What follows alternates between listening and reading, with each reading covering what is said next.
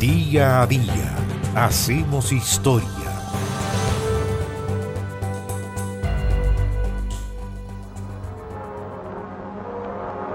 ...2 de agosto del año 1934.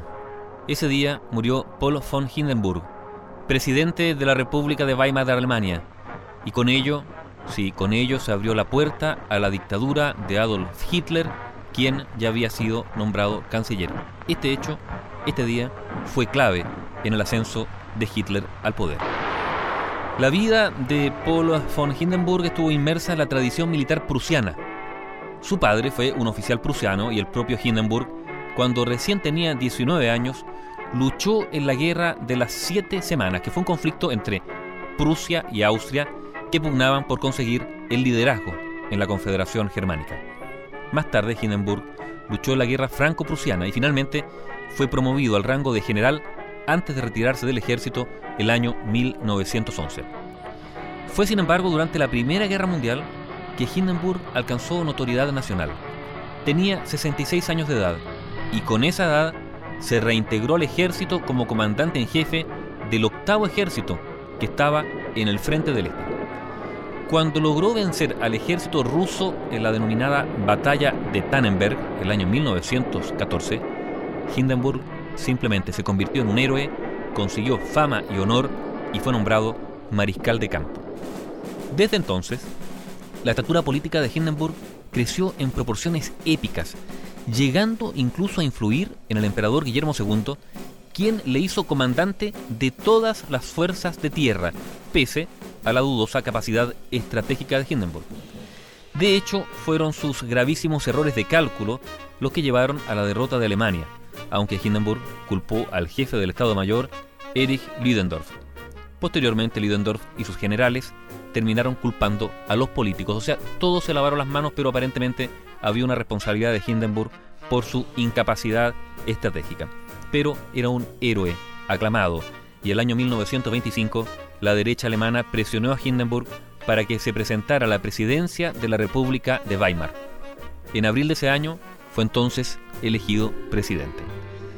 A mediados del año 1930, y temeroso de los disturbios sociales que organizaban tanto la derecha como la extrema izquierda alemana, además de la Gran Depresión y las duras condiciones impuestas por el Tratado de Versalles, que exigían fuertes reparaciones económicas a Alemania, Hindenburg tomó algunas decisiones. Por ejemplo, disolvió el Parlamento y convocó a nuevas elecciones. Y en ese contexto, un contexto de efervescencia social, de pobreza, surgió el partido nazi y su principal figura, que era Adolf Hitler. El año 1932, Hindenburg se presentó a las elecciones presidenciales y volvió a ganar, derrotando en las urnas a Hitler, que era su principal opositor.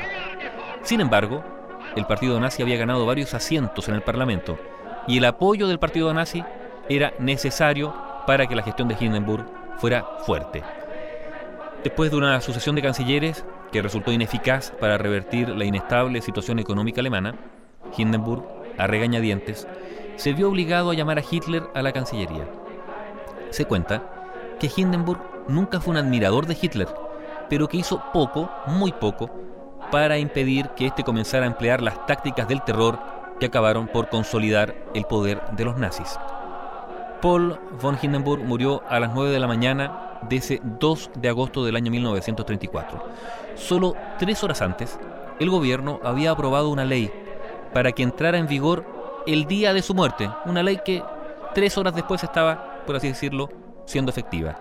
Esa ley establecía que el cargo de presidente debía unirse al de canciller y que las competencias del primero debían ser transferidas al Führer y canciller Adolf Hitler.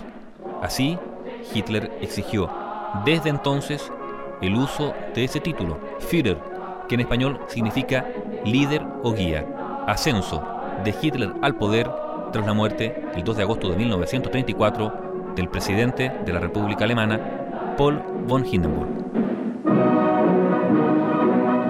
Bio Bio, la radio con memoria.